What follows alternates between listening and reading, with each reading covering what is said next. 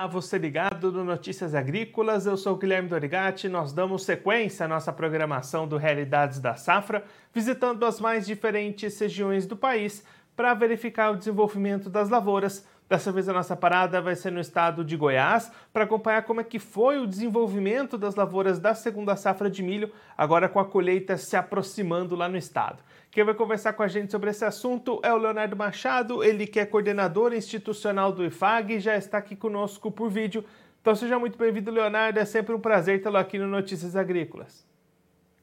Prazer nosso, do IFAG, poder estar passando para vocês informações do nosso estado.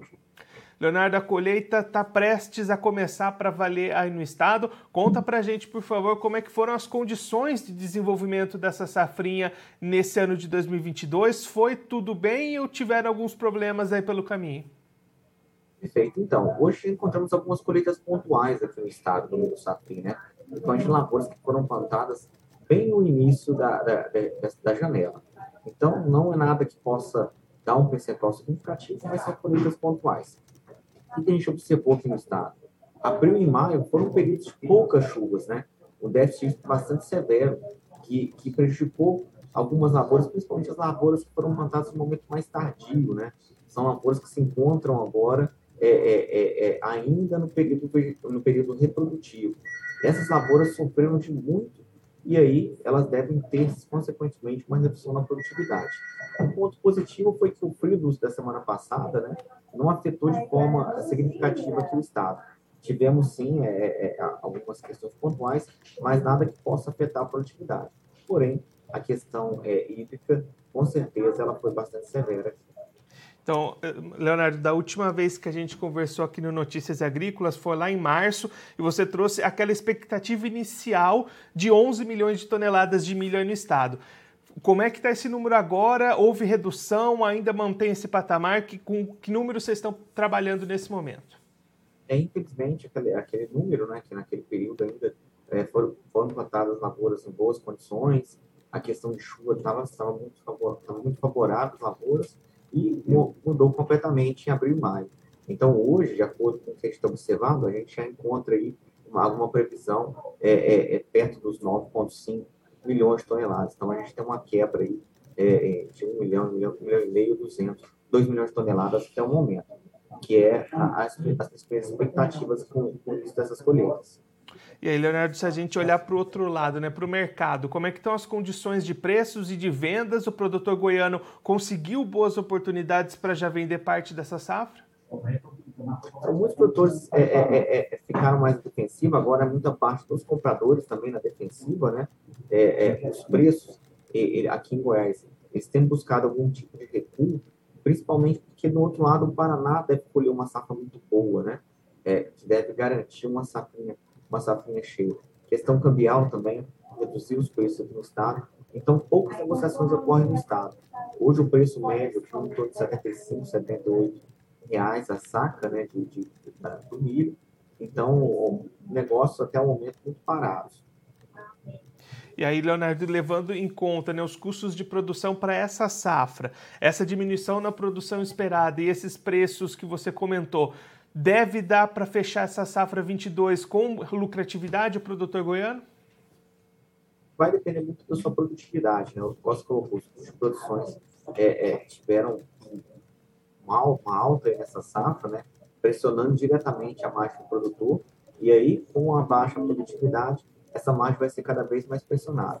Então, é, é, é o produtor tem que ficar atento, principalmente essa, essa, essas questões de preço, para que possam garantir uma boa rentabilidade, uma lucratividade da nossa safrinha. Uma safrinha que, até o momento, quem plantou cedo pode colher ainda uma boa produtividade. A nossa preocupação é que quanto mais tardiamente.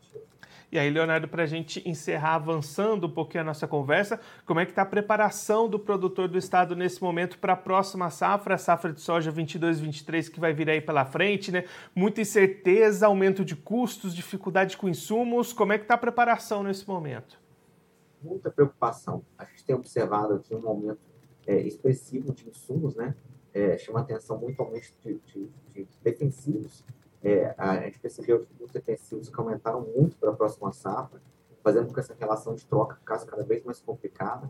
Preços para, o, para, para 2023 também não são animadores, né? A gente percebe preços ainda é, é, diferentes do que foram praticados nos dois últimos anos.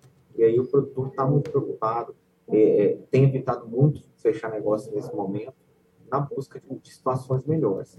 É, fertilizantes a gente já tem falado há muito tempo, né, principalmente a questão da, do Rússia e, e, e, Ucrânia, pressionou demais os preços e agora chama atenção muitos defensivos, tendo um registro aí de aumento de preços consideráveis para os pacotes da safra de. Então, isso tudo faz com que o produtor esteja muito preocupado e também tá, esteja na defensiva nesse momento, é, na busca de novos negócios. Leonardo, muito obrigado pela sua participação, por ajudar a gente a entender todo esse cenário das lavouras do estado. Se você quiser deixar mais algum recado ou destacar mais algum ponto para quem está acompanhando a gente, pode ficar à vontade. Não, só assim, para a próxima safra, né? É, de novo, a gente sempre fala, né? Os produtores manter, ficarem atentos aos custos de produção, né? O segredo de uma boa decisão na comercialização inicia-se no custo de produção. Então, cada vez mais, com os custos de produção atentos, eles vão conseguir ter, ter melhores condições. E, e, e, esse é o nosso recado. Sempre botando tudo que, que vai ser gastado na ponta do lápis para que possa ter, no final da safra, boas oportunidades, boas rentabilidades. Leonardo, mais uma vez, muito obrigado pela sua participação. A gente deixa aqui o convite para você voltar mais vezes, a gente trazer os números finais do milho aí no estado e acompanhar também o plantio da soja em Goiás. Muito obrigado, até a próxima. Até a próxima.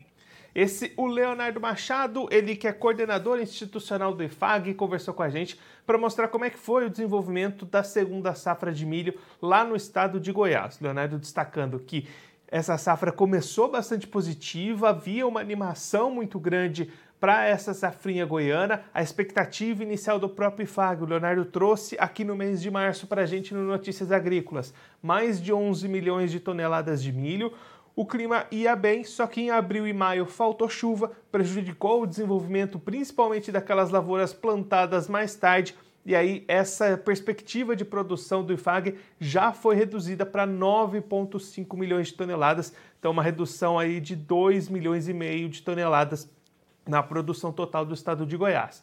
O Leonardo destacando que a colheita já começou pontualmente no estado, ainda não chega nem a 1% do total. Expectativa de trabalhos começando para valer a partir do próximo mês, a partir do mês de junho, se estendendo aí pelo mês de julho, com as primeiras lavouras colhidas produzindo mais e as que vão entrando no final, aqui ainda estão ali no reprodutivo, que foram plantadas depois, foram as que sofreram mais com a falta de chuvas. Essas devem performar um pouco pior conforme essa colheita for avançando.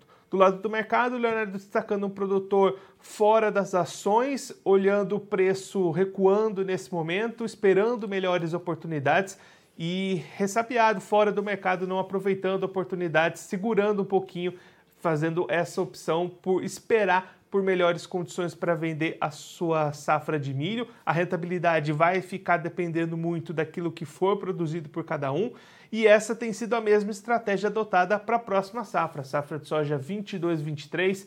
O Leonardo destacando bastante o aumento dos custos de produção, não só fertilizantes, mas também defensivos, preços não tão atrativos, relação de troca mais complicada produtor segurando essas vendas antecipadas, segurando compras, esperando que daqui até o momento da chegada da próxima safra apareçam condições melhores para fazer essas negociações. Claro que a gente vai seguir acompanhando todo o desenvolvimento de colheita, de plantio, de preparação por parte dos produtores brasileiros.